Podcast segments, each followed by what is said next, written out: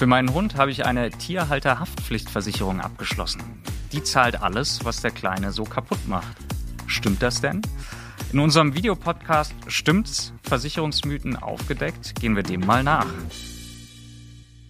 Ja, Mariana, mein Hund, der Jürgen, der hat wieder was angestellt, das glaubst du nicht. Den kannst du echt keine Sekunde aus den Augen lassen. Oh oh, was hat er diesmal gemacht?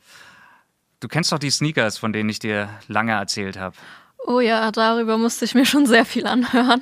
Genau, die sind letzte Woche endlich gekommen und ich habe die zwei Tage lang echt durchgehend getragen, aber irgendwann muss man die Dinger ja mal ausziehen. Und als ich am nächsten Morgen runterkomme, glaubst du es nicht, die waren komplett zerkaut. Komplett. Die, die Dinger kann ich wegschmeißen. Aber das Gute ist, ich habe ja eine Haftpflicht für den Hund abgeschlossen und die werde ich jetzt mal kontaktieren. Oh Joscha, da habe ich leider schlechte Nachrichten für dich. Die wird den Schaden nicht ersetzen. Was? Wieso das denn? Weil die Versicherung nur für Schäden aufkommt, die Jürgen anderen zugefügt hat und nicht dir, also seiner eigenen Familie. Okay, also ist das wie bei der Haftpflicht für den Menschen. Wenn mir was runterfällt, dann kriege ich das ja auch nicht ersetzt. Ganz genau. Den Schaden ersetzt euch leider niemand. Okay, das ist ja blöd. Da bleibt wohl nur, dass ich mit dem Jürgen mal in die Hundeschule gehe und wir ihm das abtrainieren. Gute Idee.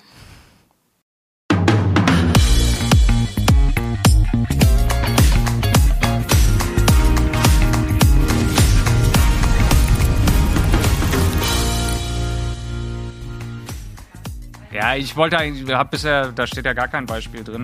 Ich würde auch gar kein Beispiel bringen. Äh, die du noch verrückt hast. Völlig verrückt. Muss ich mit Kurti in die Hunde. Mit Jürgen in die Hundeschule. Verdammt, wo ist der? Mit Kurti und Jürgen.